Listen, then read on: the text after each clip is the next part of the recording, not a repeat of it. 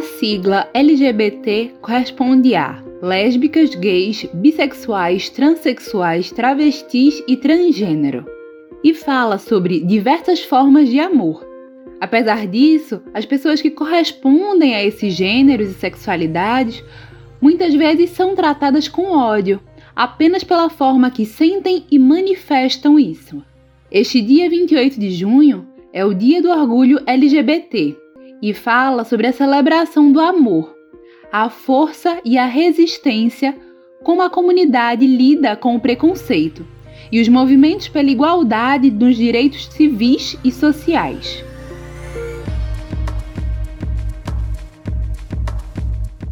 Boa tarde a todos e todas. Eu sou Lucila Bezerra e está começando mais uma edição do Prós e Fato. O programa de hoje será sobre o Dia do Orgulho LGBT, que tem o objetivo que a diversidade sexual e de gênero sejam respeitadas o ano inteiro. O Prós e Fato é um programa de entrevistas que debate os mais diversos temas a partir de uma visão popular. Este programa vai ao ar aqui na Rádio Paulo Freire 820 AM, todas as segundas-feiras ao meio-dia e também na Rádio Brasil de Fato. Mas você também pode escutar no site brasildefatope.com.br e nas principais plataformas de streaming como Spotify e Google Podcasts. Prosa e fato. Uma visão popular sobre o mundo.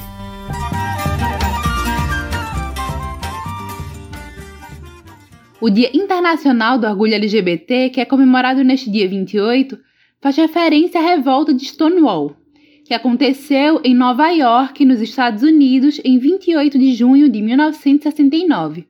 Neste dia, um grupo LGBT resolveu enfrentar a violência policial sofrida pelos homossexuais, permanecendo confinados no bar gay Stonewall Inn por vários dias. Isso porque os bares que eram frequentados por homossexuais, transexuais e travestis costumavam ser invadidos e seus frequentantes eram presos e sofriam represálias. O episódio passou a ser considerado como o dia da libertação gay, lésbica, transexual, travesti. Um ano depois, aconteceu a primeira parada do orgulho LGBT. Então, o episódio de Stonewall é considerado um marco na luta pela igualdade de direitos e no combate à LGBTfobia.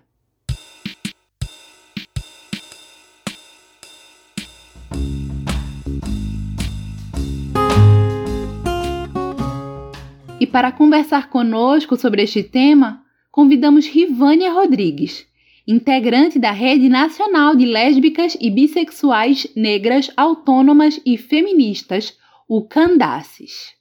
Boa tarde, Rivânia. Seja bem-vinda ao nosso programa Prós e Fato. Boa tarde, querida. Boa tarde. Estou aqui à disposição para a gente falar um pouco das nossas dores e delícias de ser LGBT. Rivânia, qual a importância de comemorar o Dia do Orgulho LGBT em um país como o Brasil, que é considerado o país que mais mata LGBTs? Olha, é de uma importância significativa para o movimento LGBT brasileiro, né? Porque foi há 50 anos, né? Que foi marcado o 28 de junho, é, marcado pelas lutas naquele momento, naquele, naquela rebelião do Stonewall em Nova York. E trazer isso para aqui para o Brasil é marcar é, as nossas lutas, né? é marcar que vamos continuar é, nessa luta, porque ainda não temos políticas públicas para a população LGBT edificada. Né? A gente tem programas de governo, né? mas isso não é o mais importante. O mais importante é que tenhamos uma política é, garantida, né? Por exemplo, a criminalização da LGBTfobia. Isso é uma pauta que não vai sair da gente, certo? E aí, se a gente não criminalizar a, a LGBTfobia, fica do jeito que está, muito é, banalizado, né? Quantos de nós não morremos, não somos violentados? E a violência ela não é só física, não. A violência é psíquica, a violência social, institucional. Então, tem, tem muitos. Então, o dia 28, para nós, é um dia de resistência. E resistência até que a gente consiga, é, de fato, ter todos os nossos direitos garantidos. A Candaces nasceu com o objetivo de dar visibilidade, letramento e empoderamento para as lésbicas e bissexuais negras. Qual o impacto do racismo na hora das mulheres negras assumirem a sua sexualidade? É uma rede que foi fundada nos anos de 2006, né? porque nós entendemos naquele momento que o movimento de lésbicas falava muito pouco de nós lésbicas negras. O movimento lésbico ele era muito higienizado, né? Então a gente não conseguia se ver, a não ser para fazer as tarefas dentro, dentro do movimento feminista também, é, porque nós somos nós somos do movimento feminista, né? Então a gente não conseguia se ver enquanto mulher é, preta, mas também enquanto mulher lésbica, né? Então acho que quando a gente assume esses esses lugares e esses papéis das sujeitas políticas, né? É, assumir o, o protagonismo é, e dizer que nós também somos parte desse protagonismo, as mulheres negras, né? As mulheres negras lésbicas que estiveram lá atrás nessa construção do feminismo e tal, mas que muito pouco são colocados, né? Então, Candaces, ela vem, ela vem nesta pegada. Candace tem também uma, eu vou chamar de interlocução. É, nós acreditamos que do, do Iapoca Chuí do Brasil a gente tem uma conexão só, porque a nossa conexão ela também é espiritual. Nós entendemos que é, o, os, os espíritos, a exemplo, a exemplo dos é, orixás, é, ele está sempre nos regendo. Então, o orixá de Candace é Yansan, a moça dos trovões, a, a moça dos ventos, é a moça que faz edificar. E aí é interessante que onde tem uma candaceira, tenha certeza que ela tem uma, uma ligação com a, com a Yansan, é interessante.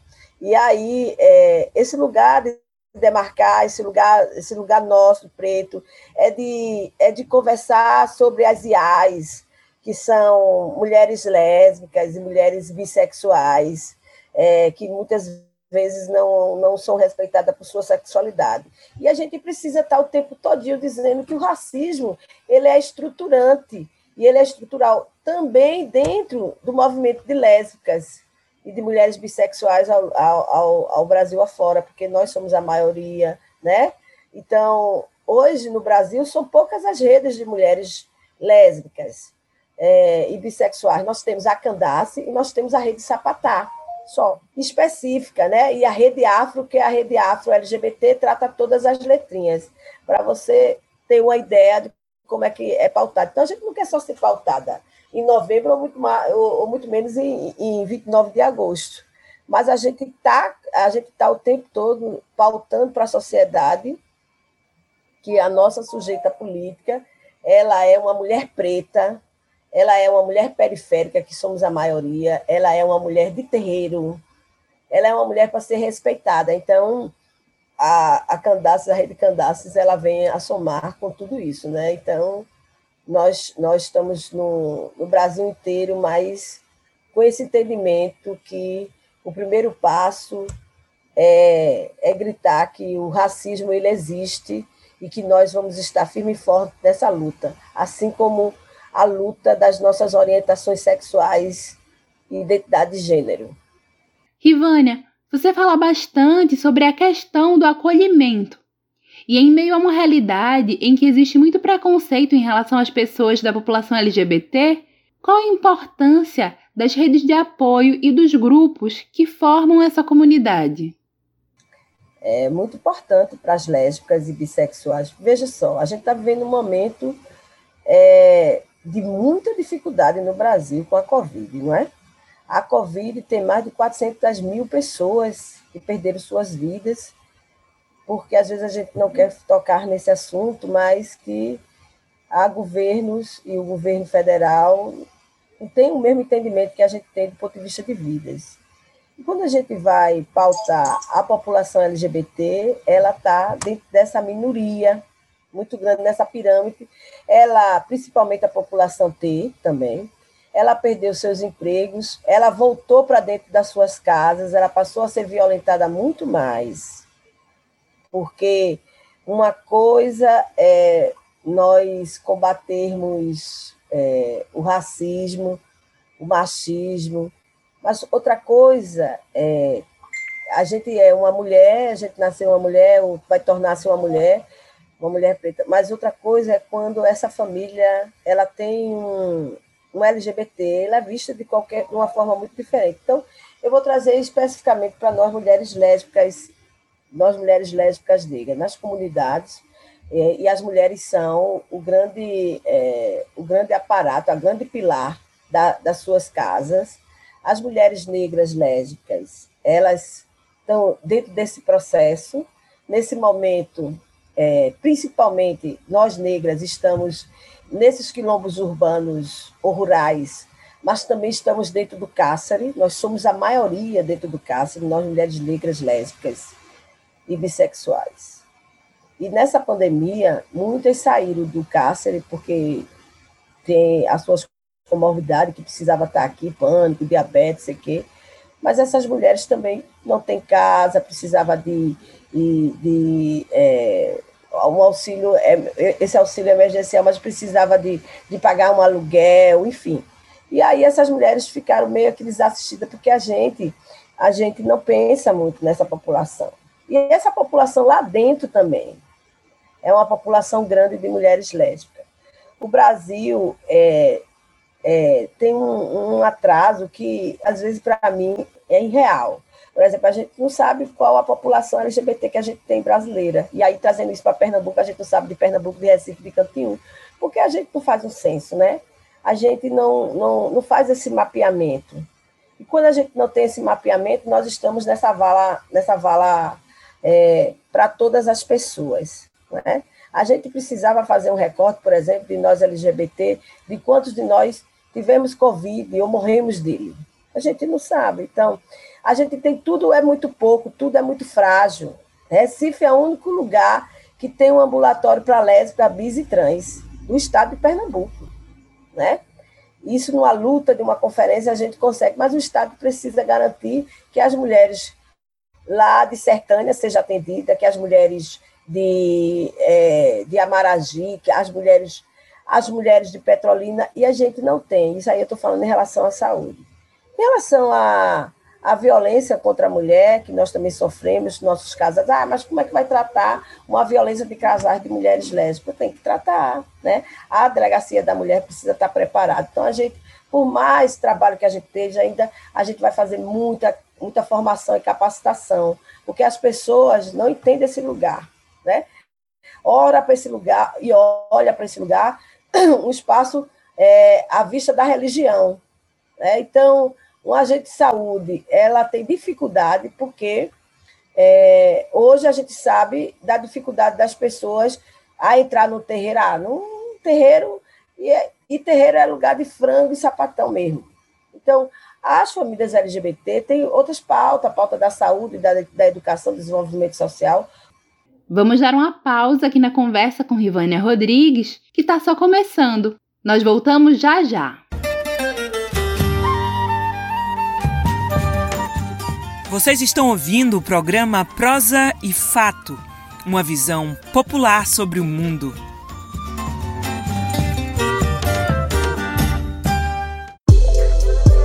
Somos a Expressão Popular, uma editora e livraria que contribui para a formação do pensamento crítico da militância. Com livros de qualidade e preços acessíveis, levamos mais conhecimento até você no compromisso de construir um mundo mais justo. Este mês, o nosso Clube do Livro está de aniversário e completa três anos e queremos celebrar essa conquista junto com você. Acesse o nosso site e conheça as nossas obras. expressãopopular.com.br Expressão Popular, há mais de 20 anos na Batalha das Ideias.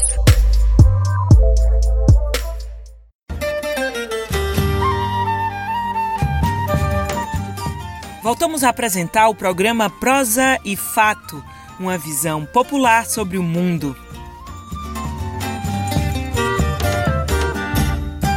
Voltamos com o programa Prosa e Fato. Hoje estamos recebendo Rivânia Rodrigues, da Rede Nacional de Lésbicas e Bissexuais Negras Autônomas e Feministas, o Candaces. O movimento LGBT inclui diversos tipos de pessoas que sofrem outros tipos de discriminações além da homofobia, como é o caso do racismo e do machismo. Qual a importância de existir a integração entre pautas como feminismo, negritude e diversidade sexual e de gênero? Eu digo sempre que o movimento LGBT ele nasce do, do movimento feminista, né? E aí, é, isso é muito claro isso. E aí, essas pautas, elas não podem andar separadas. A gente separou em algum tempo da vida, porque o movimento, por exemplo, o movimento feminista, quando a gente sai, as mulheres lésbicas um pouco, e vai se organizar, na verdade, se organizar não enquanto gueto, mas se organizar do ponto de vista da visibilidade da política, quando nós fizemos o primeiro Seminário Nacional de Lésbica, em 1996, a gente dizia que a gente também somos muitas e podemos nos organizar. Beleza? E esse movimento, esse movimento negro, é, que também é um movimento de resistência, é, não pode andar separado do movimento feminista e nem do movimento LGBT. Então, muitas vezes, há uma dificuldade é, de entendimento de, de algumas é, organizações e, e, e lideranças mas eu digo, as lésbicas negras, elas precisam estar dentro do movimento feminista, mas também precisam estar dentro da rede de mulheres negras, da rede de mulheres de terreiro, precisa também estar dentro do movimento negro como todo, precisa se ver ali dentro. O problema é que muitas vezes o movimento negro não quer pautar o movimento LGBT e o movimento LGBT acha que não precisa pautar a negritude porque é, o que a gente quer pautar é orientação sexual e identidade de gênero, e não é verdade. Nós precisamos transcender as pautas. Nós precisamos garantir que a pauta LGBT ela esteja nessa transversalidade de pautas que a gente tem no mundo, seja ela de pessoa idosa a pessoa com deficiência, seja ela do ponto de vista é, de uma reparação social, que é o movimento negro, nós somos a maioria, então, nós LGBT também somos a maioria nesses lugares. E dentro do movimento feminista, nós somos a maioria também.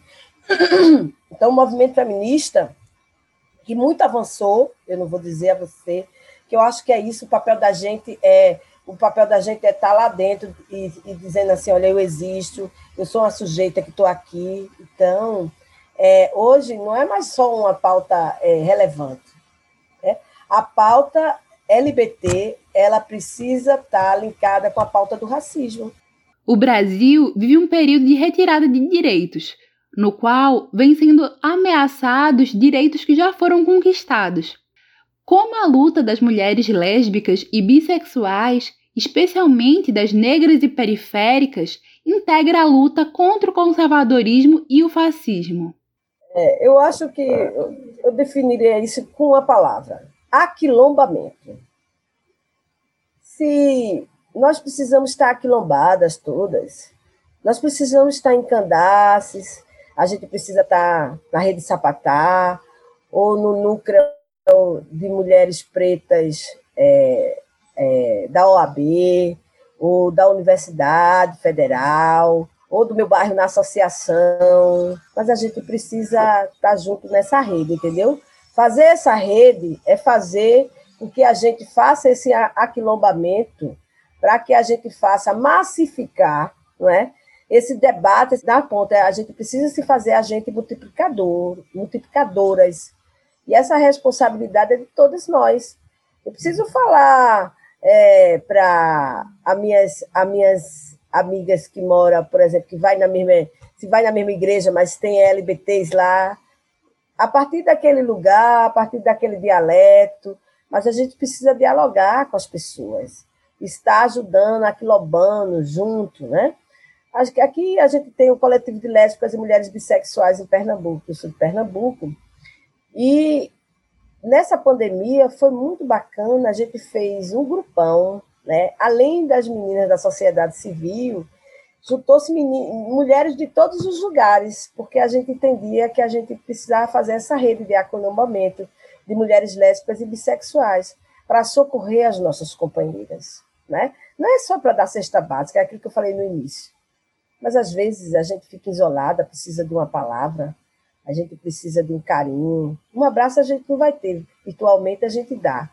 Mas é, saber que uma companheira está sem poder pagar o, o, seu aluguel, uma conta de energia, a gente tem que fazer essa, essa, essa rede funcionar. Né?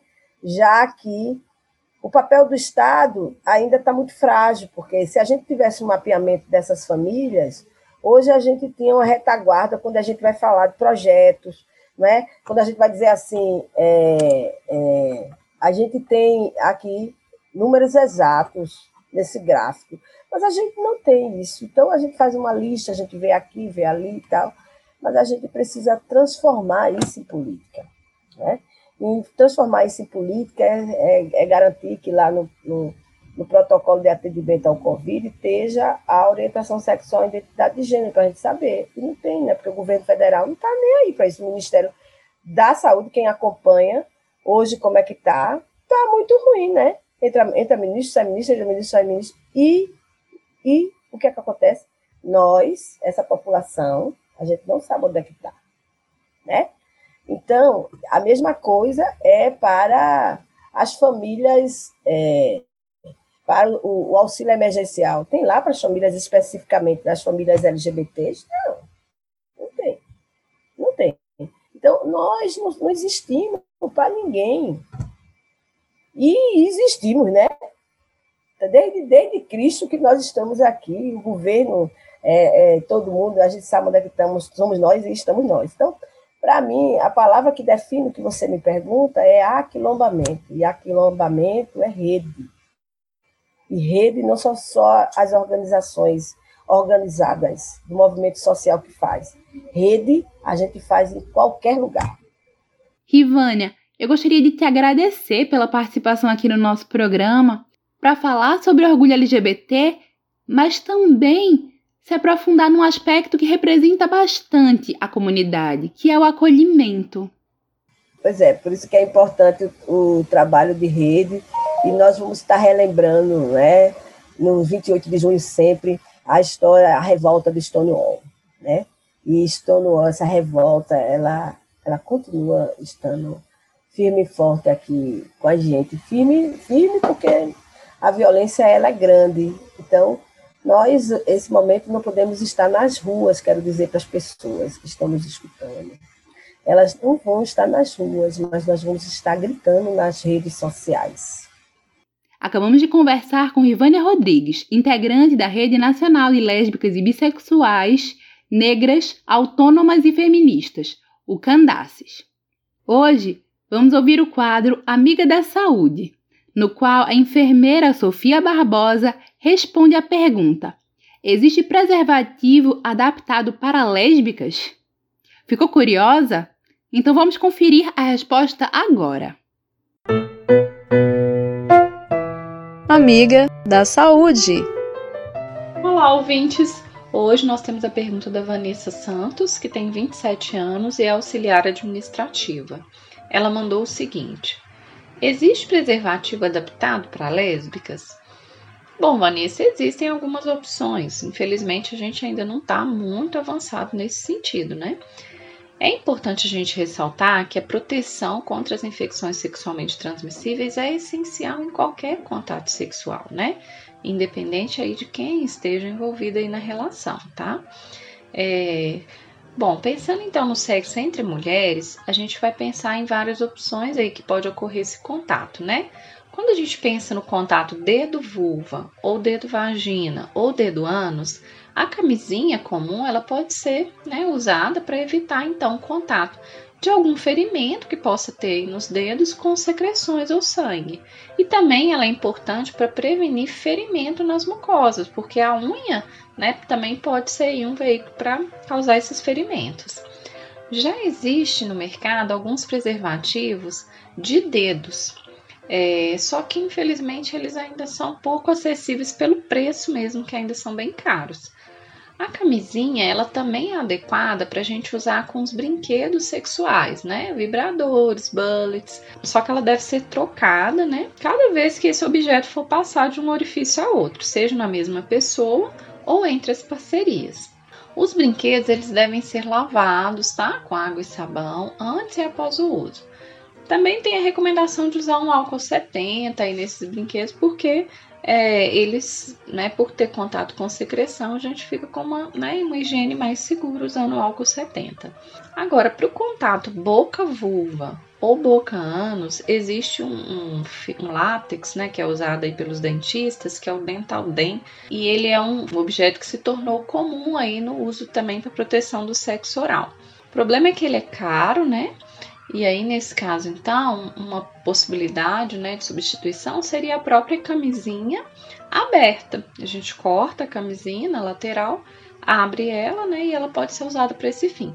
Nesse caso, a gente recomenda então o uso de camisinha não lubrificada, porque aí o óleo, né, lubrificante, ele pode ter um gosto aí não muito agradável, né?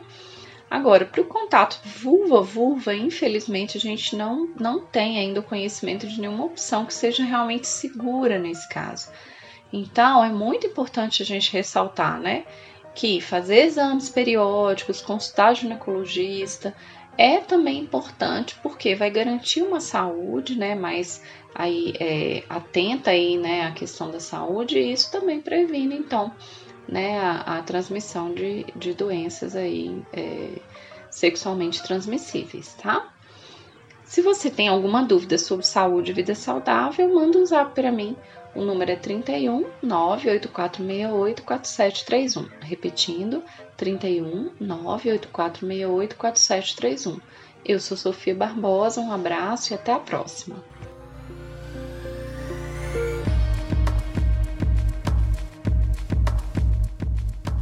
Se você quer sugerir algum tema, fazer um comentário ou tirar qualquer dúvida sobre o nosso programa, você pode entrar em contato com a gente pelo telefone, que também é WhatsApp. Anota aí. DDD 81 99606 0173. Caso prefira nos enviar um e-mail, o nosso endereço é o prosifato@gmail.com. Manda que eu vou adorar saber o que vocês estão achando. O nosso programa de hoje é uma celebração ao Dia do Orgulho LGBT.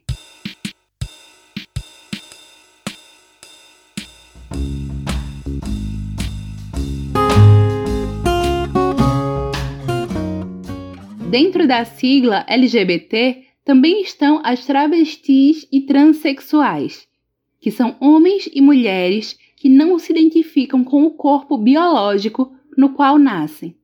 Por isso, muitas vezes sentem que aquele corpo em que habitam não lhes pertence. E por isso sofrem preconceito, por mostrarem ao mundo o que realmente são e transformarem o seu corpo naquilo que realmente os representa. E para falar mais sobre o tema, vamos trazer Janaína Falcão, técnica em enfermagem e integrante da Articulação e Movimento para Travestis e Transsexuais de Pernambuco, a Amotrans. Seja bem-vinda ao nosso programa Pros e Fatos, Janaína. Que prazer estar aqui podendo representar a minha população eh, de pessoas trans aqui no estado de Pernambuco, enquanto é, a Amotrans Pernambuco. A gente agradece demais esse espaço. É uma contribuição muito importante que a comunicação sempre nos dá para poder falar sobre a nossa população com muita clareza e muita verdade. E estou aqui aberta e disposta ao que você precisar que a gente converse para a gente contribuir e levar informação para quem realmente não, não, não tem esses dados que a gente vai passar para eles agora. Para começar, eu gostaria que você falasse um pouco mais sobre a importância da visibilidade trans para a luta LGBT. Qual a importância do 28 de junho para as travestis e transexuais? É uma luta diária, porque nossa, os nossos corpos são estigmatizados enquanto marginalizados, mas são os corpos mais procurados nas páginas sexuais é, pela internet. Enquanto nós somos o país que mais mata pessoas trans no mundo, ainda temos esse, essa vergonha em ter que divulgar que nosso país, o Brasil, ainda é mundialmente o país que mais mata travestis transexuais. Em contraponto disso, a gente vê essa questão de que as páginas é, de buscas eróticas é, no nosso país, a, as páginas em que sexualmente se exploram é, travestis transexuais, homens trans também, que alguns deles também trabalham nesse ramo é, sexual da prostituição, é, nós somos os mais procurados e vistos pelo, pelo, pelos sites de busca. Então, assim, é, é, é ódio enquanto a gente está na rua buscando os nossos direitos, mas quando cai a noite, os nossos corpos eles servem para a satisfação de ego e fetiche do, do, daquele que nos odeia. O 28 de junho é sobre a revolta de Stonewall, que fala sobre a luta e a resistência da população LGBT. De que forma esta data, de 1969, dialoga com a realidade atual da população LGBT? É, Lucila, eu acho ótimo se tocar nesse assunto, é, porque a gente consegue ver que lá em Stonewall, quem levou a fama foi o Esquadrão GGG, mas quem foi a primeira a se degladiar e a combater a polícia foram as, travestis transexuais. Foram elas que primeiro é, se armaram para devolver é, é, a violência que iam receber e, e, teve aquela gladiação. Não quero contar spoilers, mas eu acho que é muito importante para quem está assistindo que procurem documentários, procurem filmes que a gente tem aí hoje em dia sobre essa história e que tanto que a mídia tomou tanto é, é, é, é proporção dessa situação que hoje a gente vê que o maior sucesso é, atualmente dessas séries LGBTQIA+, WYZ, é a questão da série Pose, que é um sucesso mundial e, infelizmente, está encerrando agora na terceira temporada, mas conta realmente o que é que acontecia naqueles guetos em Nova York, no Bronx, é, o que é que acontecia, quem é que realmente é, é, eram, eram as mãezonas, quem é que acolhia, quem é que, quem é que, que, que floresceu esse poder do, do movimento social, vem lá impôs junto com a população de travestis transexuais. A transexualidade fala sobre a forma em que alguém se percebe no mundo, sobre a identidade de gênero, o que já foi considerado um transtorno mental pela Organização Mundial da Saúde, a OMS, sendo retirado somente em 2019, com um prazo até 1 de janeiro de 2022 para entrar em vigor em todos os países. O que representa para você a luta pela igualdade de gênero? O que eu fico mais é perplexo em relação a essa postura, enquanto respeito de nossas identidades é que com a luta é uma cobrança ao SUS do movimento social em que nós fôssemos retirados do CID, porque a, a homossexualidade enquanto o homossexualismo tinha o seu CID e a transexualidade permaneceu lá. E, e, e, a gente é uma luta do movimento social, mas a gente conseguiu essa cobrança de muitos anos. A gente tem a luta de, de não ser classificadas enquanto é, uma enfermidade psicológica. E o que mais me deixa é, é triste muitas das vezes é que a gente, vou falar enquanto mulher transexual que tem esse empoderamento de falar, de falar enquanto mulher transexual, é a gente ver a não, so, a não sororidade, a não dororidade das mulheres cis que é, representam também, sofrem tanto quanto nós é, o sexismo, o machismo, é, o feminicídio. E um caso de, o caso de assassinato de uma mulher trans, além de ser um caso de transfobia, de, é, é, questão de nossa transexualidade, é um caso é um caso de feminicídio, é um caso de transfeminicídio. É a nossa imagem feminina que é violada, que é agredida, que é matada, que é psicologicamente agredida, porque enquanto nos representamos e, e, somos diante da sociedade também é, é vistos como mulher. E não ter a parceria dessas mulheres enquanto dororidade, enquanto sororidade, é que me deixa mais extasiada pelo lado negativo de como é, a gente precisa, infelizmente, caminhar sozinhas. E tudo isso ainda tem uma agravante, Lucila, enquanto se é periférica e preta. Estamos conversando com Janaína Falcão, integrante da Amotrans Pernambuco, Vamos para um breve intervalo, mas daqui a pouquinho a gente volta para conversar sobre o Dia do Orgulho LGBT.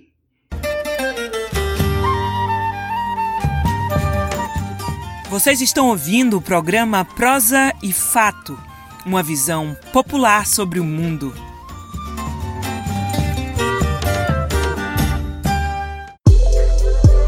Somos a Expressão Popular, uma editora e livraria que contribui para a formação do pensamento crítico da militância. Com livros de qualidade e preços acessíveis, levamos mais conhecimento até você no compromisso de construir um mundo mais justo.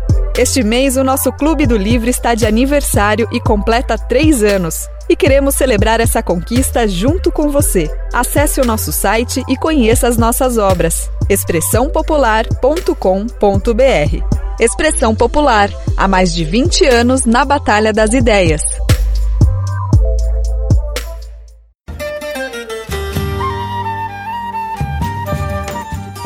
Voltamos a apresentar o programa Prosa e Fato, uma visão popular sobre o mundo. Estamos de volta para o nosso terceiro e último bloco do programa Prosa e Fato, aqui na sua rádio Paulo Freire 820 AM. Hoje já conversamos com Rivânia Rodrigues, da Rede Nacional de Lésbicas e Bissexuais Negras Autônomas e Feministas, Candaces.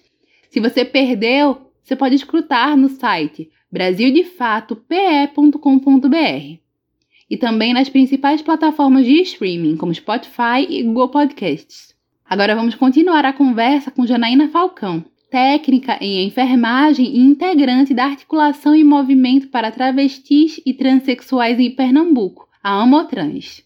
A pandemia de Covid-19 chegou em um período em que já vivenciávamos um aprofundamento do conservadorismo e das violências.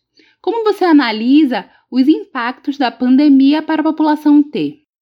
Eu lhe passo essa pergunta para que você e os seus ouvintes é, consigam é, é, entender como tudo para nós ele é ele é aumentado as dificuldades. A gente vê que nós, a gente está num país governado por um senhor genocida, por um senhor que não está nem um pouco preocupado com sua população, ele quer popularidade no mercado internacional. É isso que interessa para ele. E a gente vê que a, no, é, nossos parentes, nossos amigos, nossos colegas, parceiros da escola, da universidade, do bairro, é, é isso a gente está triplicando por quem a gente conhece, para quem a gente conhece, as pessoas estão perdendo suas vidas, suas vidas estão sendo ceifadas e não se faz nada e a gente consegue perceber que as pessoas né, de baixa renda estão atrás desses auxílios emergenciais. Uma vergonha uma pessoa receber 150 reais de um auxílio emergencial. Isso é uma vergonha para um presidente da República, com a potência no qual nós, Brasil, enquanto geografia, enquanto geologia, enquanto tecnologia, somos um país tão forte, nosso presidente, para ajudar a sua população numa crise pandêmica, que mundialmente as, as grandes potências mundiais também estão sendo afetadas é, oxalá que a gente tivesse essa potência para também não estar tá passando por isso. Imagina as pessoas travestis transexuais, que muitas delas não têm acesso é, digno, decente à moradia, a, acesso à internet. Aí eles complicam a vida das pessoas em relação a movimentar esse dinheiro, a, a conseguir se introduzir nesse programa para com aplicativos de internet que nem todo mundo tem essa a maior parte do brasileiro é ignorante digital a gente sabe disso infelizmente não chega essas informações nem nas escolas, quem dirá para a população travesti transexual que é expulsa da escola muito cedo. Então, assim, é aquilo que eu disse, se tudo que acontece no nosso país, o pobre, é, é, é ele fica para o final da fila, o periférico, o menos favorecido. Imagina nós, travestis transexuais, ficamos atrás dessas pessoas na fila, onde que todo mundo deveria estar lá na frente da fila recebendo os seus direitos, que, é, que nos é dado é, é, é pela ONU, que o Brasil vai lá, firma uma carta e nunca cumpre o que, o que, o que é, deveria ser oferecido para a nossa população. Uma questão que é vivenciada pela população trans é a questão da retificação da documentação, uma vez que o processo de adequação de quem se é integra a mudança de um nome pensado para o sexo biológico para aquele que a pessoa tem. Mas infelizmente isso muitas vezes não é respeitado, inclusive em atendimentos em unidades de saúde, não é? É, o que a gente conseguiu ter melhorado muito esses atendimentos é que com essa nova emenda que nós conseguimos de que não era mais preciso um laudo médico, um tratamento psicológico, é, é, é um bater de martelo de um juiz para que fôssemos retificados. Isso hoje em dia pode ser feito via cartório e para meninas de baixa renda, inclusive, pode-se usar é, a defensoria pública para realizar esse tipo de processo. As pessoas, mas nem isso, nem com os nossos nomes retificados, com o nosso gênero retificado nos nossos documentos de identidade, certidão de nascimento, casamento, carteira de CNH, é, a, gente, a, gente, a gente, em algumas situações, recebe denúncias de que as pessoas continuam é, tendo que chamar realmente pelo nome de Maria, mas aí fala Maria, quem é Maria? Ah, é ele, é, deslegitimando a nossa feminilidade, a nossa identidade de gênero e, e, e, e, o nosso, a nossa retificação, que é judicial, que é válida, que, que enquanto o juiz do, do Superior Tribunal de Justiça, se ele tiver que se retratar ele, por ser uma, uma grande é, é, é, patente enquanto jurisdição jurídico no nosso país, ele vai me chamar pelo nome feminino, porque é, é, é assim que, que, que, os meus documentos civis, é, enquanto pessoa física, me, me, dá esse direito.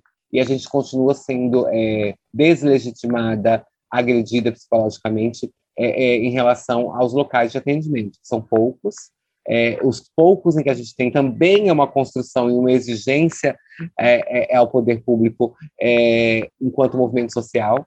Então, a gente da Motrans Pernambuco, nesses 13 anos de trabalho, a gente se orgulha muito que quando a gente se desvinculou de uma associação que era LGBT, porque infelizmente o grupo GGG ele ainda ele ainda força a, a nossa invisibilidade, e, e, sempre tinham, tinham se achavam no direito de falar por nós. Eu acho que sabores e sabores, é, o, o, as delícias e os, os, episódios amargos em que a gente vivencia nas nossas vidas, só a gente pode falar pela gente, que a gente sabe quem a gente é. Você acha que isso impede que as transexuais e travestis frequentem consultas médicas de rotina? Infelizmente, Lucila, a gente tem muitas denúncias em que esses episódios acontecem, as pessoas acabam é, só realmente é, sendo prestadoras, de, é, é prestadoras desses serviços, é, a gente acaba, a gente acaba enquanto população ter é, só sendo usuária do serviço quando é uma situação urgente, quando é uma situação de emergência, porque e muitas vezes também a gente procura esses atendimentos e com essa pandemia eles acham que as, as nossas especificidades enquanto paciente é, é, é, do Sistema de Saúde é, são casos irrelevantes. É, eles né, a preocupação, não tem preocupação com a nossa saúde mental, que eu acho que qualquer pessoa da pandemia está precisando se manter muito sano, muito sereno enquanto isso. Imagina nós, a pessoa, a população ter tem totalmente a nossa, o nosso, a nossa saúde mental é, esquecida e se a gente precisa de um hormônio, se a gente precisa de uma consulta é, é, é ginecológica, endocrinológica, dizem que isso é luxo, na época de pandemia, é, esse tipo de tratamento é, precisa ser suspenso. Janaína, você integra o movimento para travestis e transexuais de Pernambuco, a AmoTransPE, que promove espetáculos, debates e cursos profissionalizantes voltados para garantir oportunidades e visibilidade para a população T. Queria que você falasse um pouquinho mais sobre a Amotrans. É, a gente tem mudado nesses últimos anos, além de trazer essa visibilidade, de trazer o advocacy para as meninas, a gente está focado muito no, no, na qualificação profissional dessas meninas.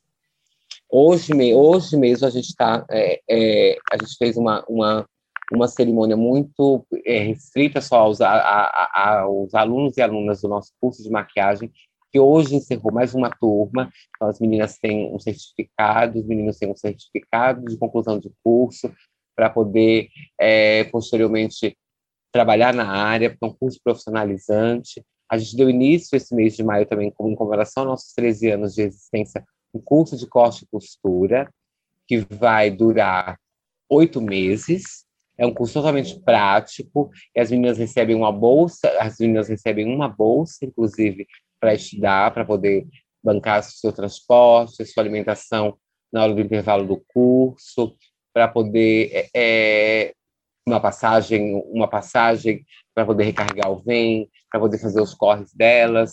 É, e, e, a gente tem esse curso que prestados, as nossas meninas filiadas estão adorando o curso, e é, é um curso de de nossa criação com, com apoio de parceria da parceria privada, do movimento social, é, do Fórum LGBT, é um trabalho muito em conjunto que está no estado todo de Pernambuco. É, a gente tem é, sede do curso sendo realizada em Caruaru, sede do curso sendo realizada na região metropolitana, Camaragibe, Olinda, Paulista. Na nossa sede em Recife é onde está sendo realizado é, é, é, a turma com essas meninas que moram aqui pelo centro ou pela, pela, pela zona norte, pela zona é, é, leste-oeste daqui da cidade do Recife. E para a gente é um prazer fazer esse tipo de trabalho e saber que essa nova geração das meninas que estão vindo aí com toda a força, ocupando a academia, ocupando o mercado de trabalho, elas possam servir de inspiração para as outras que vêm depois delas, depois delas, e a gente muito satisfeito de saber que a gente está podendo abrir as portas para que elas tomem, para que elas tomem um, um rumo e um caminho que elas escolham. Que a prostituição é uma profissão como qualquer outra, profissão normal, uma, uma das mais antigas do mundo. Não é crime, não é feio, não é vergonhoso você se prostituir, mas que, que a prostituição seja uma escolha, não seja a única alternativa que você tem.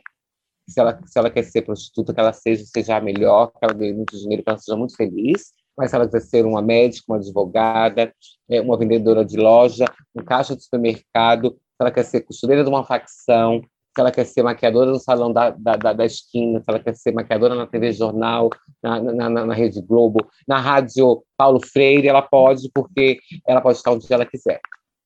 A luta pela igualdade, pelo respeito, não é responsabilidade exclusiva da população LGBT, mas é dever de todos, inclusive das pessoas heterossexuais e cisgêneras, que, para quem não sabe, são aquelas que a identidade de gênero corresponde com o sexo biológico. Queria que você falasse um pouquinho para essas pessoas, que são pais, mães, parentes, amigos e amigas, por exemplo, mas nunca pensaram na sua responsabilidade nessa luta. A gente realmente tem que levantar essa pauta porque o que a gente mais vê é as pessoas confundirem a transexualidade com a homossexualidade. Porque eu, enquanto mulher transexual, eu sou uma mulher heterossexual. Porque a minha identidade de gênero é diferente da minha orientação sexual. Eu, mas eu posso livremente, sim, também ser uma mulher transexual lésbica. Eu posso ser uma mulher transexual a gênero, eu posso ser uma mulher transexual bissexual. É, a minha identidade de gênero é, é, é, de mulher, é feminina, mas a minha orientação sexual define disso. E as pessoas costumam sempre trazer isso de que, ah, é porque é, o mundo da, da, da LGBT tinha que ser igual dos héteros. Sim, mas a mulher transexual, ela também, ela também é. Ela também pode ser uma mulher é, heterossexual. Então, é, é, é, essa confusão que as pessoas precisam, eu acho que precisam é, aproveitar o ócio que a gente tem nessa pandemia, deixarem de estar se atacando, de estarem é, de haters, de estarem criticando, de perder tempo com bobagem, com bobaiada na, na internet, que elas vão se movimentar e se organizar para a gente realmente é, é poder é, tirar esse, esse presidente ridículo do governo, porque você vê que é, os famosos aí hoje estão sobre essa bomba, está rolando um abaixo assinado, inclusive encabeçado por artistas, para que a gente assine, para que tire esse, esse, esse governo é, genocista, machista, xenofóbico, é, é, gordofóbico, é, é, tudo que for de agressivo esse governo trouxe para mostrar para a sociedade que o cara lá de cima faz a parte dele, mas a gente tem um presidente que não contribui, que não ajuda, e, e, e, a gente poder entender que a informação tem que ser na escola realmente, a pessoa precisa na escola aprender o que é ser gay, o que é ser lésbica, o que é ser menino, o que é ser menina, que é independente de, de, de falo, de vagina, é, que, que feminilidade, masculinidade, é, ser homem ou mulher. Ninguém nasce homem ou mulher, torna-se homem, torna-se mulher, porque isso é construção social. Ninguém quer kit gay é, para ensinar, a, a, a, a, a se relacionar sexualmente. Ninguém quer botar na cabeça das pessoas que que, que desculpe o termo chulo, mas ser frango, viado, sabatão é, é, normal. É normal, eu não preciso enfiar na cabeça de ninguém. As pessoas têm que entender que a homossexualidade, a transexualidade, é, é a identidade das pessoas, é, são quem elas são, e a gente precisa respeitar. Se eu não concordo, é um problema meu. Aí o problema está em mim. Porque se eu não concordo, se eu não respeito, o problema não é do outro, o problema é meu. Quem está errado sou eu. Se eu não concordo, se eu não respeito, se eu não aceito, eu não tenho que aceitar eu não tenho que concordar, eu preciso respeitar. E se eu não tenho essa postura, quem tem que buscar um tratamento é, psiquiátrico, problema psicológico, uma terapia sou eu, porque quem está errada com a sua saúde mental sou eu que tenho esse tipo de postura. Janaína, eu gostaria de agradecer pela tua participação aqui no Pros e Fato. Eu acho que também é o nosso papel, né, como imprensa, como mídia, trazer visibilidade para essas questões, para o orgulho, para a necessidade da mudança né, na nossa sociedade. queria te agradecer muito. Ai, que prazer, Lucila, falar com você. Um prazer imenso falar com você, que a Paulo Freire continue sendo essa nossa parceira para quando a gente precisar falar de um assunto sério, se a gente precisar conversar para bater um papo e tomar um café, a gente possa também contar com vocês sempre. E queria demais deixar uma mensagem que, que é muito importante nesse momento que a gente está vivendo, e quero desejar, deixar um salve, um salve às Dandaras que foram assassinadas por aí, um salve às Marielles que foram assassinadas por aí, em que nós, mulheres transexuais, cisgêneras, possamos ter mais dororidade e sororidade e com os homens e as mulheres é, brancos, pretos, indígenas, é, estrangeiros, é, refugiados, evangélicos, espíritas, candomblecistas, de qualquer religião, de qualquer cunho, entre etnia, cor e raça, que a gente possa ter solidariedade e juntos e juntos, é, pelo menos aqui no nosso país, tentar construir um país melhor, com toda a certeza do mundo, a gente junto pode, e, é, e, e não é ideologia, não é balela e falar que ninguém segura a mão de ninguém, vamos seguir firmes e fortes, que a gente precisa derrubar um governo que é genocida, xenofóbico, sexista. Viva Marielles, viva Dandara, salve sangue de Dandara que foi derramado enquanto um crime de ódio, fora Bolsonaro. Obrigada. Um grande beijo. Estamos terminando o Prose Fato de hoje. Quero agradecer a sua companhia até aqui e dizer que queremos mais a sua presença no programa. Se você tem algum comentário ou sugestão de tema, manda pra gente. Nosso e-mail é o prosefato@gmail.com. Você também pode ligar ou mandar um WhatsApp para o telefone DDD 81 996060173. Manda um oi pra gente nesse número de WhatsApp para você ficar recebendo as nossas notícias diariamente. Segue também a gente nas redes sociais, no Instagram, no Twitter, arroba Brasil de Fato PE e Brasil de Fato Pernambuco no Facebook. E se você quiser escutar novamente, é só acessar o site brasildefatope.com.br e também nas principais plataformas de streaming como Spotify e Google Podcasts. Obrigada pela sua audiência e até a próxima semana. Temos um encontro marcado aqui na Rádio Paulo Freire toda segunda-feira ao meio-dia. Este programa é uma realização do Brasil de Fato Pernambuco e conta com a apresentação e roteiro de Lucila Bezerra, produção de Rani Mendonça, edição de Fátima Pereira e apoio da equipe de jornalismo do Brasil de Fato. Um abraço bem forte, se cuidem e até semana que vem. Tchau! Você acabou de ouvir o programa Prosa e Fato uma realização do Brasil de Fato Pernambuco. Acompanhe mais notícias acessando brasildefatope.com.br e também nos sigam nas redes sociais.